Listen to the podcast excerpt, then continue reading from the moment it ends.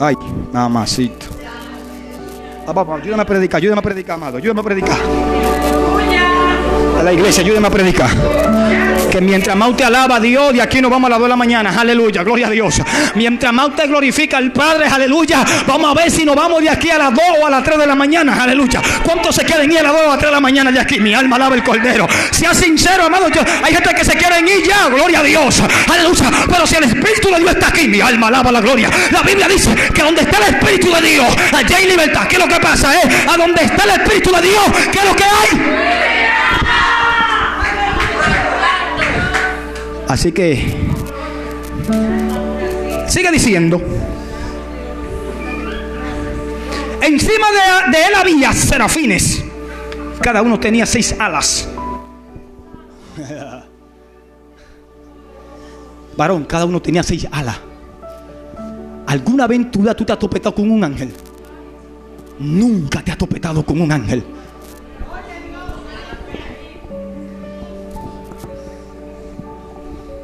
Mírame. Pero sí te ha topetado con miles y miles de metresas. ¿Ey? Sarabacanda, Kima.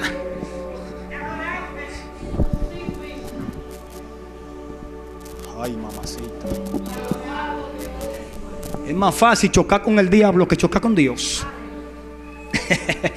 es más fácil instalar una conversación con Satanás que instalar una conversación con Dios.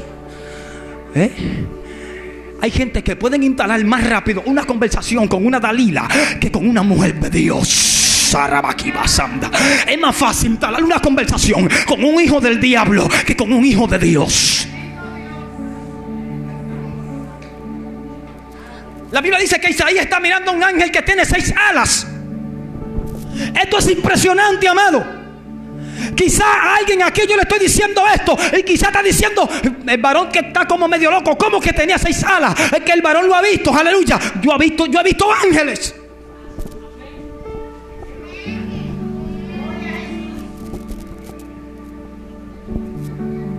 Oniri, solamente crees. Quiero que se pongan tres personas al lado de Oniri para que le aumenten la fe a Oniri. Ay, ay, ay, ay. Alguien puede dar una sonrisa, alguien puede reírse ahí. Alguien puede dar una sonrisa al Padre. Oiga, este hombre está mirando ángeles que tienen seis alas. Encima de él habían serafines. Cada uno tenían seis alas. Con dos cubrían su rostro. Con dos cubrían sus pies. Y con dos volaban. Y uno al otro decían, Santo, Santo, Santo, Santo, Santo. Esta palabra santo, santo, santo. Esta palabra lo que está identificando es la santidad de Dios. La Biblia dice en Apocalipsis que allí los ángeles dicen santo, santo, santo, de noche y día, santo, santo, santo. Pero no tanto eso, allí dice la Biblia que allí no existe el sol ni existe la luna, sino que su propio resplandor es lo que lleva la luz en aquel lugar. Y allí está Isaías, amado, mirando y contemplando esto. Porque Isaías estaba en el mundo de los espíritus.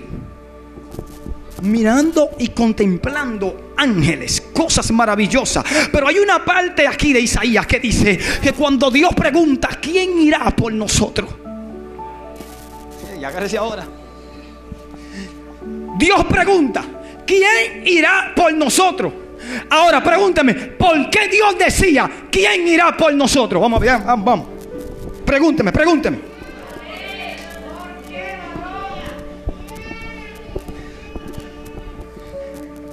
Porque en el huerto del Edén hubo un problema. En el huerto del Edén, cuando Satanás se metió dentro de la serpiente y provocó que Adán y Eva pecaran, el problema no era totalmente de Dios. Dios no podía descender a la tierra y enfrentarse a Satanás, sino que tenía que, Dios mío, alguien está aquí todavía, tenía que utilizar un hombre para poder entrar al mundo, a nuestro mundo, para poder enfrentar a Satanás. Por eso Dios le pregunta a Isaías, ¿quién irá por nosotros? Aleluya. Porque Dios no podía descender él. Y dice Isaías, yo iré por ellos. Ah, pues ya vino la guagua y mi madre.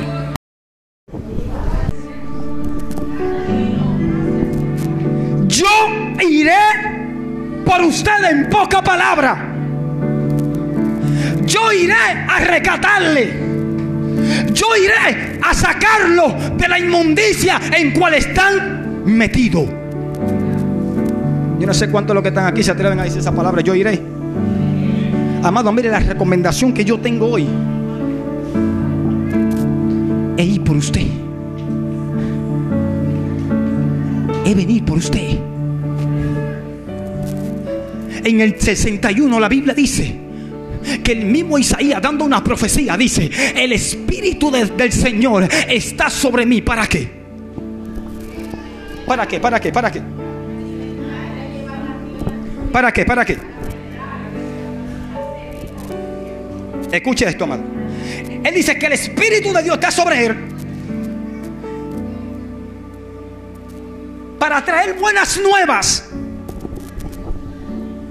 Y dice también que Dios lo unió a él para traer buenas nuevas. Me estoy quemando, amado. No sé qué va a pasar con la guagua.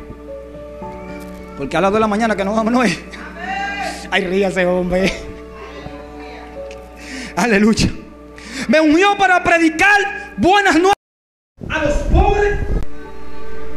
Hey, aquí no estamos hablando del pobre de dinero. Usted sabe la gente que está metida en la pobreza espiritualmente, amado.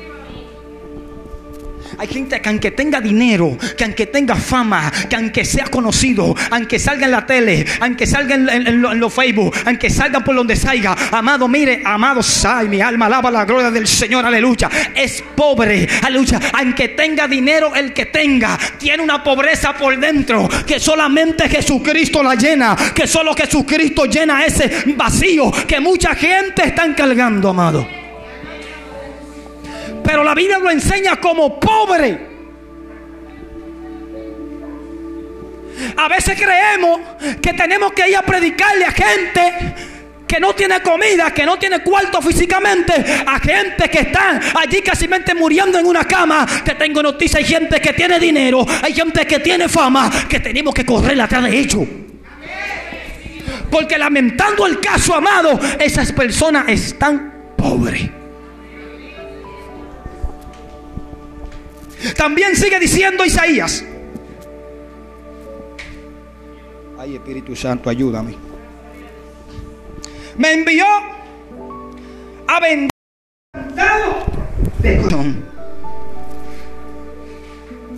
Yo le preguntaba al Espíritu de Dios, Espíritu Santo, yo creo que tú me des la táctica, porque como yo vendo, como yo vendo un corazón quebrantado.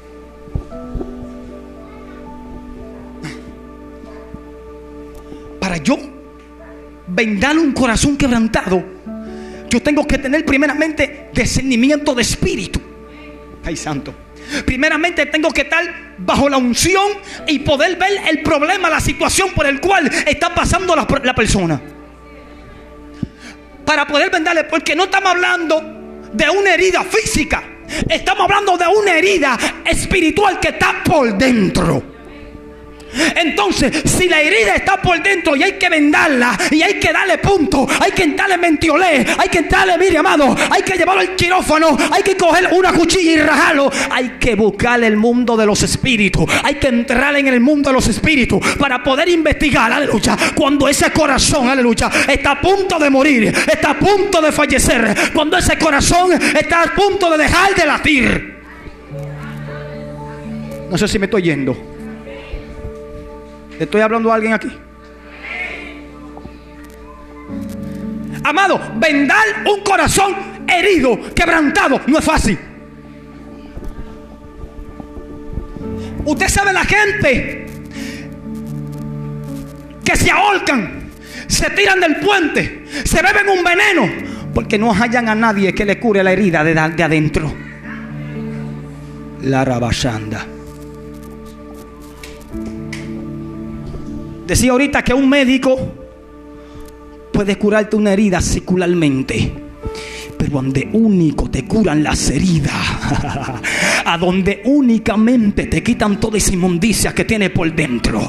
Se llama una iglesia con poder, se llama una iglesia con gloria, se llama una iglesia con poder, se llama una iglesia con el Espíritu Santo, se llama una iglesia revestida de la gloria del Padre, se llama una iglesia porque sabe que amado, aleluya, los médicos no conocen esto, Dios mío, los médicos no conocen de esto, aleluya, aún hay brujos que no conocen de esto, porque solamente el Espíritu de Dios, de Yahweh, puede curar aquel que está quebrantado.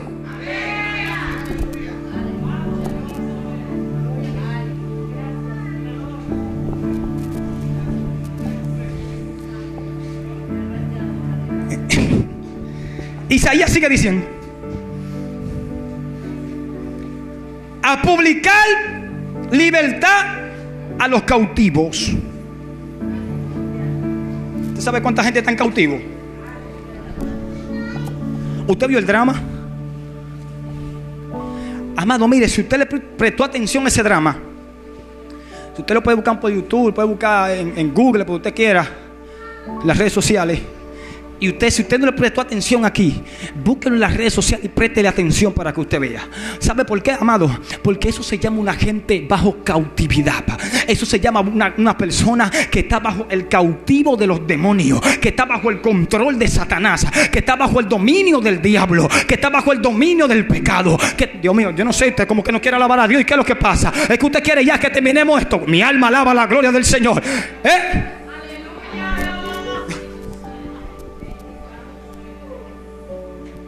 Pero hay algo tremendo. Porque Isaías dice que yo vengo a declararle libertad al cautivo. Pero ¿cómo le declaramos libertad al cautivo? Si estamos cautivos. Usted diría imposible. Claro que es posible. Agárrate ahora. Claro que es posible. ¿Usted sabe por qué? Porque usted tiene que ser cautivo primero de Cristo. Cristo tiene que cautivarlo. Cristo tiene que apresarlo. Cristo tiene que agarrarlo y meterlo bajo sus mantos. Aleluya. Entonces, un cautivo puede libertar a otro cautivo que esté cautivado del diablo. Que esté bajo la mano opresora de Satanás. Y aquí hay gente que Dios lo va a agarrar de la mano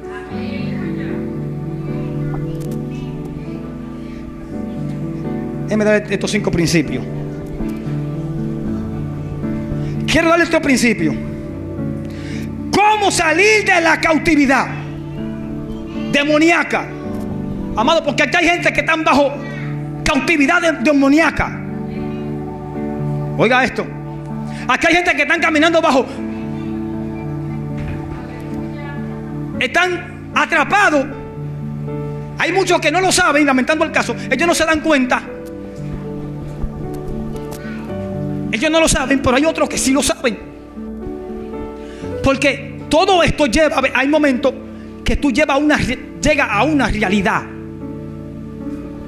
¿Te entendió eso? Porque todo aquel que no puede decidirse por Cristo está siendo cautivo por el, por el enemigo, por Satanás. Porque es una fuerza opresora que lo tiene atrapado a él que no puede salir, no puede, no puede libertarse y de la opresión mental y, atormentada por Satanás. Quiero que preste atención aquí, amado. Una de las iglesias ha luchado mucho más es con la cautividad mental. La cautividad mental, la prisión mental es un problema. Ahora, ¿por qué es un problema? Es un problema aún para nosotros los cristianos. Imagínese usted, aquí hemos invitado a personas que están aquí que no son cristianas, pero puede ser posible que en su mente tengan una cautividad.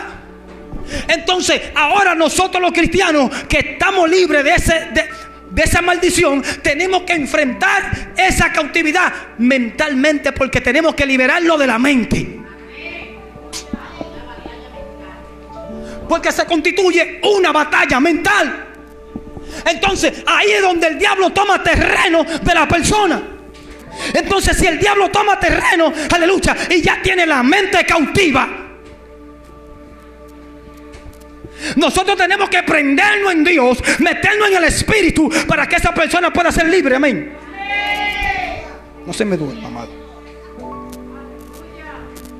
El primer principio que quiero tocar en esta mañana es ser libre del temor. Porque hay un sinnúmero de personas que están siendo evadidos por el temor. El temor a qué dirán. El temor que va a decir mi familia. Al temor a cómo van a reaccionar mis amigos. Al temor. ¿Cómo me van a llamar ahora? ¿Cómo me van a decir ahora? Esa es una forma de usted poder ser libre del temor. Wow, yo necesito una iglesia activa, amado. Gloria a Dios. Yo le voy a decir algo, amado. Mire, cuando lo, cuando, mire, ellos pusieron una discoteca ahí al lado. Eso hace días que a mí me está molestando y me tiene como, me tiene como inquieto, amado. Los otros días yo crucé por ahí y en esa discoteca estaban cerrados, con todas las puertas cerradas y la gente estaban gozándose ahí adentro, amado. Mire, eso me dio, iba con mi esposa, eso me, me dio como nostalgia. A yo escuchar gente trancada ahí adentro, amado, puertas cerradas, gozándose adentro y gritando y voceando.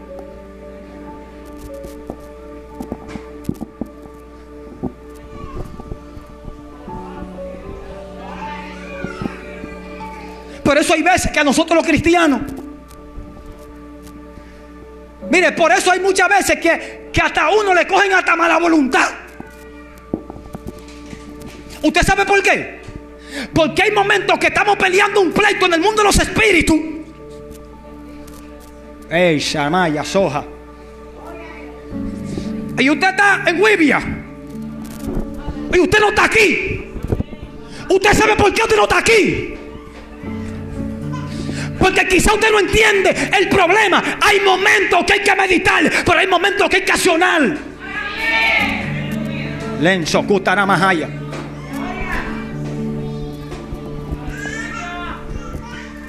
Y yo decía ahorita que aquí hay una iglesia que tiene poder. Y si declaramos que aquí hay una iglesia que tiene poder, el diablo va a hacer la contrarresta, va a contrarrestarnos. Va a provocar que usted se sienta como acongojado. Va a provocar que usted se sienta cómodo. Va a provocar que usted se sienta como ñoñito. Va a provocar que usted se sienta como desanimado. Eh, hello, hello, hello. No te sientas desanimado. ¿Qué es lo que te pasa a ti? Estamos en una guerra. Escúchame, aleluya. Cuando en una guerra el que está peleando con un fusil se atreve a soltarlo. Si usted quiere, tíreme piedra. Pero yo vine aquí a pelear un pleito. ¿Sabe por qué? Porque aquí hay gente que está cautivo del diablo. Entiéndalo, amado. Cuando un joven se mete a una discoteca, amado, aleluya, en esa discoteca le brindan romo, le brindan droga. ¿Y sabe qué? Ahí están hasta las 2, hasta las 3, hasta las 4, hasta las 5, hasta las 6, hasta que amanezca.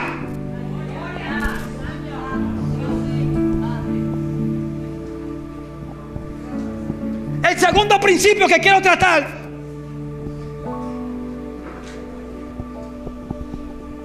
No permitir que el pecado gobierne mi cuerpo. Aún del lado y de este lado, cristianos y no cristianos están siendo gobernados por el pecado. La Biblia dice que cuando Caín pecó, la Biblia dice que Dios le salió al encuentro a Caín. Le dijo, Caín, el pecado está a la puerta. Caín era un hombre de Dios. Si usted no lo sabía, Caín era hijo de Adán y de Eva. Y la Biblia dice que Dios le dijo a Caín, Caín, el pecado está a la puerta. ¿Sabe qué hizo Caín, amado? Le abrió la puerta. ¿Mm? Así fue Rosy. Le abrió la puerta y entró el pecado. Y acabó con Caín terminó matando a su hermano, terminó asesinándolo, porque eso es lo que pasa, que cuando le abrimos la puerta al pecado, terminamos matando al hermano, terminamos matando al que nos queda al lado, por la envidia, alabado sea el Cristo de la gloria, aleluya. ¿Alguien puede alabar a Dios aquí? ¿O se le quitó ya el deseo de alabar a Dios? El tercer principio, identidad. Toda persona que no está en Cristo tiene una identidad perdida. No tiene identidad. Es necesario que venga Cristo para que pruebe de nuevo otra vez la nueva identidad en Él. Amén. El cuarto principio, déjame adelantarme un poquito más. Comprender y afirmar lo que Dios ha hecho por ti y que eres su hijo. Oiga esto, amado. Confirmar lo que Dios hizo conmigo. Afirmar, decirle a los demás lo que Dios provocó en mi vida, lo que Dios hizo, de donde Dios me sacó. Yo estaba envuelto en las drogas, amado, también. Dios me sacó de allí también de las drogas. Quizás no estaba metido como mucho hay en las drogas. Pero yo estuve en ese mundo ahí. Dios me rescató de ahí. Entonces esa cosa hay que decirla. A mí no me gusta mucho hablar de eso, pero tengo que hablarlo. Porque es lo que va a llevar a otro a entender y a comprender de que ellos también pueden ser libres de que ellos pueden salir del alcohol, de que ellos pueden salir de las drogas, de que ellos pueden salir de la prostitución, de que ellos pueden salir y tener libertad. El quinto principio, el último que quiero tocar. Confesando nuestro pecado y hacer las cosas lo mejor posible. Quizá usted diría, pero este debería ser el primer principio. No lo dejé para último, ¿tú sabes para qué? Porque es necesario de que confesemos aún lo que no hemos hecho. El salmista decía, Padre, tráeme a colación a mi mente aún lo que yo no recuerdo que he hecho. Porque esto es lo que trae un verdaderamente arrepentimiento de que alguien es nueva criatura, de que alguien se encontró con Jesús. Es cuando esa persona procede a qué arrepentimiento, a confesar los pecados que estaba haciendo, a confesar por donde iba caminando, a donde estaba.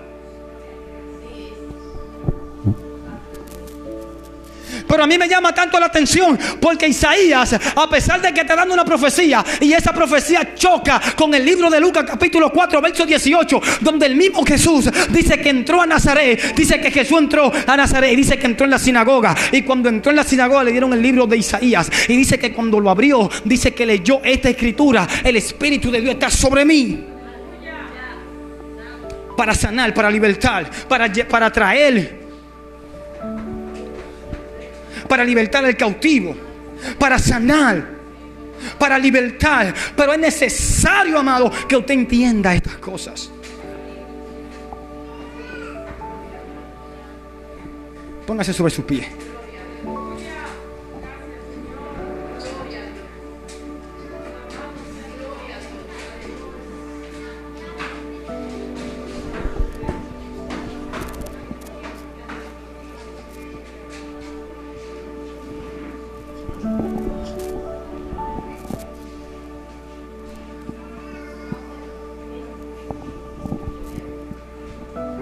¿Alguien puede levantar sus manos?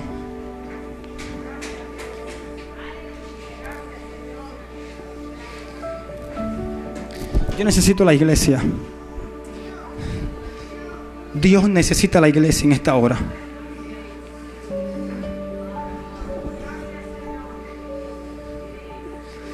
Me gustaría que la persona que no tenga a Cristo me den como dos minuticos aquí adelante. Para, ¿me puede dar dos minuticos aquí adelante? Sierva. ¿Tú eres cristiana ya? Amén. Nadie ni me puede dar dos minuticos aquí adelante. ¿Alguien más?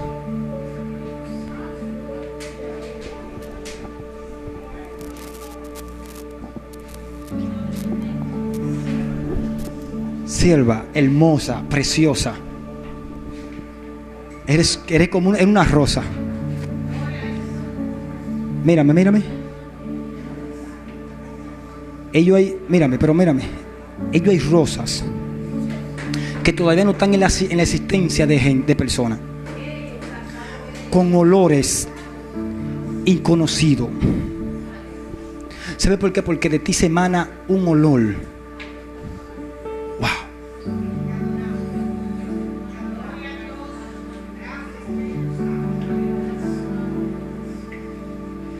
Y esa rosa que yo veo que te invade en tu cabeza así, es una rosa que tiene tres colores. Tiene azul, tiene como un rosadito como la camisa que tengo puesta. Pero tiene como un, como un lila. Wow. Sarabaki Masanda. Yo necesito a la iglesia, amado. Actívese. ¿Me permite dos minutos aquí adelante? Princesa.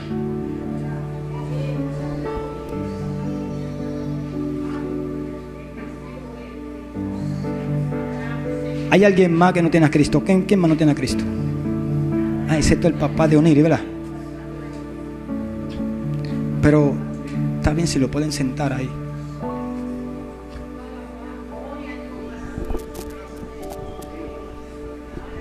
Tú me conoces. Tú me conoces, ¿verdad? No él no se, Oniri, no se recuerda de mí.